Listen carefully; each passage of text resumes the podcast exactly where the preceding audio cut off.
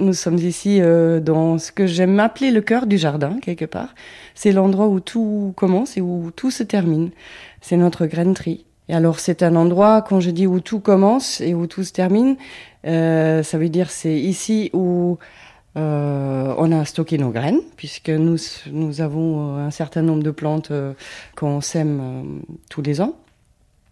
Et euh, nous sommes aussi dans un, dans un réseau d'échanges international de jardins botaniques au sein duquel se pratique un échange de graines à titre gratuit. C'est de là où nous tenons toutes les graines dont nous avons besoin pour nos collections. Et euh, c'est-à-dire, nous, on participe euh, à cet échange en récoltant les graines de notre jardin.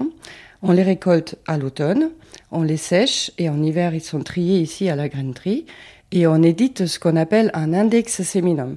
C'est euh, quelque part un catalogue de graines si vous voulez, mais en botanique tout est en latin. C'est une sorte de langage universel, puisque moi je ne connais pas par exemple les noms communs des plantes en, japonais ou en, russe ou euh, autre langue. Donc tout le monde s'est mis d'accord pour parler latin en fait. C'est ça, tout le monde s'est mis d'accord.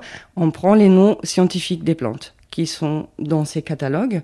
Donc moi, tous les ans, j'édite ce catalogue de graines pour, euh, pour notre jardin, qui est envoyé par la suite à à peu près 400-500 jardins différents dans le monde, qui nous font ensuite leurs commandes. Et je leur envoie des petites portions de graines.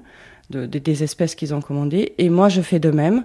J'étudie à peu près euh, entre 150 et 200 index séminum tous les hivers pour commander les graines dont on a besoin pour euh, nos collections ou pour des thématiques, euh, des nouvelles thématiques, puisqu'on a aussi euh, tous les ans des nouvelles thématiques. Qu'est-ce qu'il y a comme graines ici? Parce qu'on voit des, sachets, on voit des plantes séchées, on voit des, tamis inévitables pour faire le tri? Oui, tout à fait. Les tamis sont inévitables parce que parfois on a des graines très très petites.